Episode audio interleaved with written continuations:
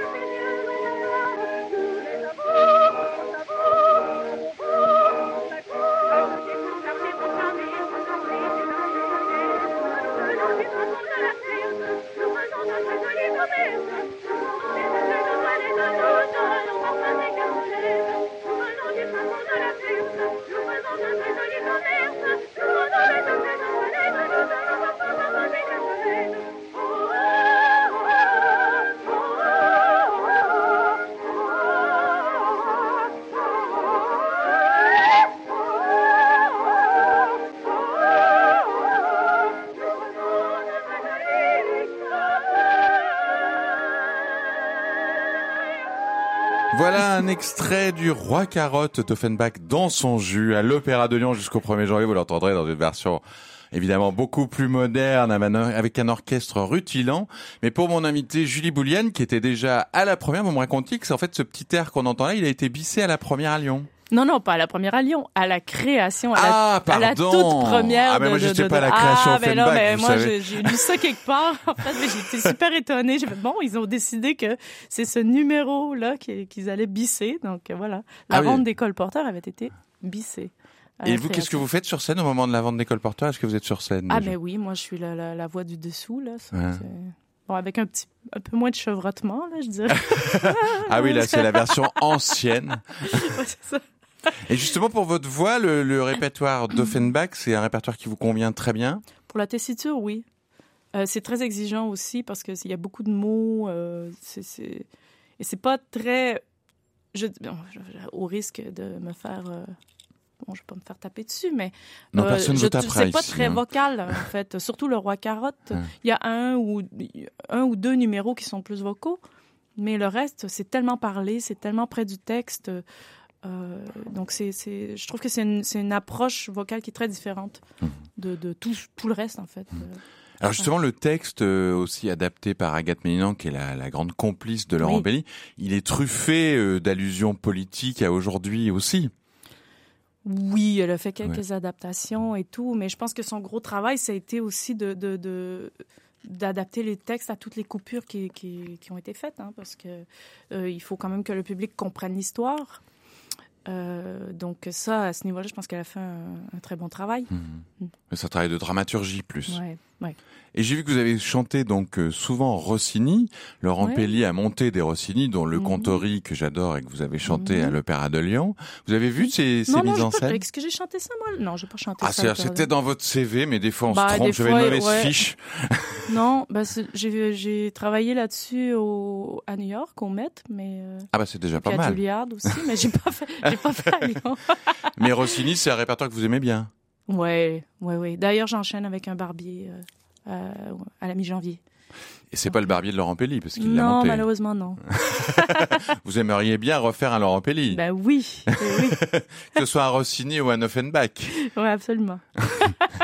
Alors nous, on a un double plaisir euh, à Lyon, c'est qu'on vous voit donc dans le Roi Carotte en Robin Luron jusqu'au 1er janvier, mhm. mais on vous voit aussi pour le concert de fin, fin d'année, qui s'appelle Swing in the Year, et là c'est dans un autre répertoire.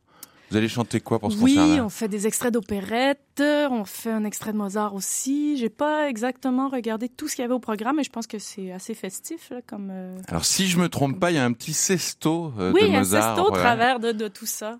Un parto, euh, parto de la Clemenza qui est très beau. ouais, ouais, ouais. Et alors j'ai un extrait pour vous d'une certaine Joyce Di Donato qui a fait un disque avec l'orchestre de l'Opéra de Lyon. Donc c'est un extrait avec l'orchestre de l'Opéra de Lyon du Parto Parto de Sesto que vous chanterez, Julie Bolian, en fin de saison.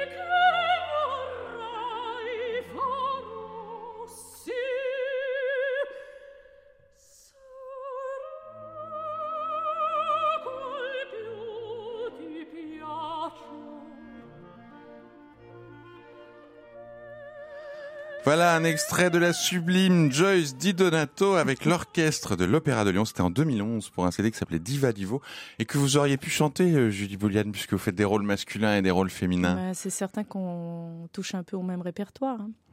Et d'ailleurs, vous avez ce parto parto euh, de Sesto dans la Clémence de Titus. Vous le chanterez, ce sera les 29 et 30 décembre à l'Opéra de Lyon et la musique live, c'est toujours plus beau. J'imagine que Joyce Di Donato, c'est quelqu'un qui peut vous inspirer.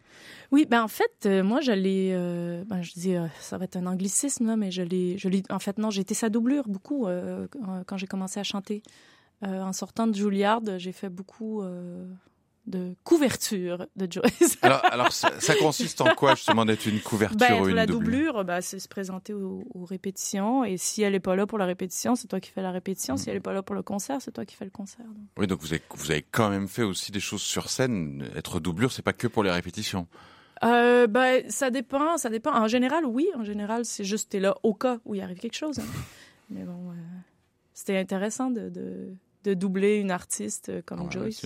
Ça j'ai appris beaucoup. Et à Lyon, donc vous chanterez euh, cette air de Sesto avec un chef qui s'appelle Jamie Phillips que vous avez eu l'occasion, avec qui vous avez eu l'occasion de travailler aussi. Oui, euh, tout récemment, on s'est rencontrés à Rouen. On a fait euh, programme Berlioz, puisque c'est, une année Berlioz. Donc, on a fait beaucoup de Berlioz cette année. Euh, on a fait la, mort de Cléopâtre et la mort de Didon. Euh, donc, on a appris à se connaître et ça s'est très bien passé. Alors, je suis très heureuse de, de le revoir ici. Et voilà. je dois ajouter que ce qui, ben, ce qui m'impressionne beaucoup, c'est que c'est un, un marathonien. Il, lui, il court aussi. Ah en plus de diriger. Je ne sais pas comment ils peuvent avoir l'énergie pour faire les deux, mais apparemment c'est possible. Donc, vous allez faire un concert de trois heures pour la fête euh, le 30 décembre, non? On va courir sur Méfiez-vous avec les marathoniens, ça peut durer. Hein. Et alors justement, en tant que chanteuse, vous avez aussi, j'imagine, une hygiène de vie euh, nécessaire. Je ne sais pas si vous êtes forcément marathonienne, mais en tout cas, J'imagine qu'on boit pas à n'importe quel moment ou qu'on mange pas n'importe comment. Comment ça se passe? C'est ben, très rude? C'est personnel à chacun. Euh, ça personnel. Euh, bon, ça, ça, dépend aussi du type de voix, je pense. On fait toujours les blagues de, des basses qui n'ont pas, qui ont, qui ont pas besoin de se réchauffer, qui peuvent fumer. Mais euh, non, c'est très, très personnel. Et je te dirais que euh, en général, ce qui est bon pour le corps est bon pour la voix, ce qui est pas bon pour le corps est pas bon pour la voix. Et après, ben, on, on jauge jusqu'où on est capable d'aller, combien de sucre on peut avoir, on peut manger avant d'entrer sur scène, combien euh, de, quelle quantité d'alcool on peut boire dans un mois sans que ça affecte la voix. on, on, apprend à se connaître. Euh, de toute façon, les chanteurs, on est très à l'écoute de, notre corps. Donc, mhm. euh, mais oui, c'est. Et est-ce qu'il y a une fragilité de la voix dans la vie courante? Je pense aux climatisations en hiver ou est-ce que vous faites attention au courant d'air, j'imagine, choses comme ça, ou c'est hmm. pas forcément le cas? Ben moi, ça m'affecte plus ou moins. Enfin, je sais, c'est peut-être parce que je viens du Canada et que tout est. Nous, on est à la clim à fond. des hivers à moins 40 et vous sortez quand même. Ouais. Donc, euh, non, au niveau de la température, ça me, ça me gêne moins. Il y a la pollution euh, dans les grandes villes, des fois, que je ressens. Mais sinon, c'est ça va, je suis pas trop fragile. et comment on fait le grand saut euh, du Canada en Europe? Maintenant, il y a plein, heureusement, je pense à Karina Gauvin, à Marie-Nicole Lemieux, fait des grandes chanteuses du Canada, comme vous, euh, Julie Bouyen. Mais comment, comment se fait le grand saut entre votre formation au Canada et des dates en Europe, comme ça, dans des, dans des productions d'opéra? On fait des auditions. Et euh, il faut dire aussi qu'on a la chance d'avoir le français, qui, qui est, bon, je pense qu'il y a une connexion mm, mm. qui se pour fait Offenbach, c'est bien. Malgré que euh, il, faut, vraiment que je me concentre pour soigner l'accent. Hein. Mm. Quand je fais les, les, ah. dialogues et tout, euh, c'est c'est un focus supplémentaire parce que mon accent peut être très fort. Vous avez des coachs vocaux pour ça en général, non? Pour, vous corriger dans toutes les langues. Oui, oui, oui. Mais bon, euh, c'est sûr que c'est juste étrange de, d'aborder le français comme ça en, dialogue euh, et, d'avoir à vraiment camoufler complètement l'accent. Quand on chante, l'accent est beaucoup moins euh, présent, c'est moins euh, audible. Hum. Mais quand, quand c'est les textes parlés dans n'importe quelle langue, si c'était pas ta langue, en général, il y a un accent. c'est humain. Et vous, vous devez parler combien de langues au minimum pour être chanteuse d'opéra? Ben, euh, idéalement, il faut, euh, il faut l'italien, il faut l'allemand, il faut le français, l'anglais. Ah, c'est déjà pas mal, puisqu'il faut chanter en plus. vous pouvez ajouter le russe si vous oui, voulez. Oui, bon, le russe, des fois, il faut, oui, il faut des fois, mais bon, je, non, je parle pas russe, mais euh, il faut quand même des notions, parce que mm-hmm. ça arrive qu'on a à chanter euh, dans ces langues, l'espagnol aussi. Et après, je pense que plus on apprend des langues, plus c'est facile de, de les mm. aborder.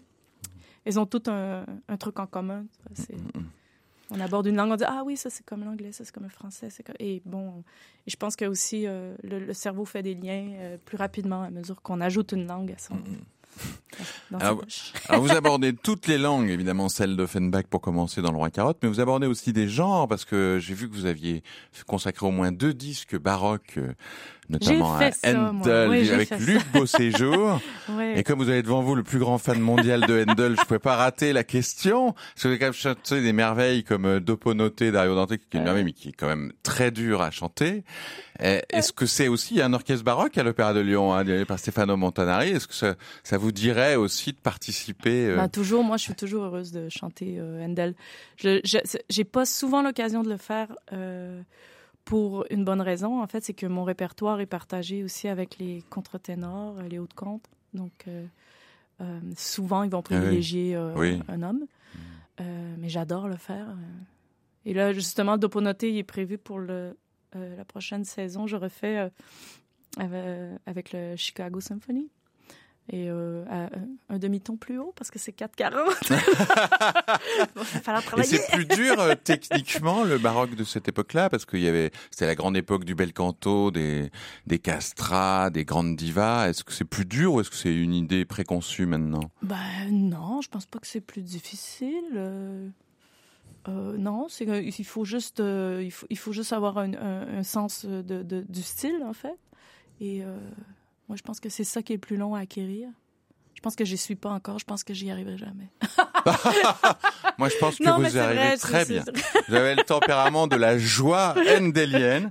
Et donc, pour se quitter, puisque cette émission est juste avant les fêtes, donc je rappelle que vous pouvez voir Le Roi Carotte jusqu'au 1er janvier à l'Opéra de Lyon, et que c'est vraiment la plus belle production des fêtes à voir en famille ou entre amis ou comme vous voulez. C'est Adrien Perruchon à la direction musicale et le concert Swing in the Year de la, des, des, des fêtes de fin d'année où vous êtes mhm. aussi Julie Boulien. Ça, c'est le 29 décembre et le 30 décembre.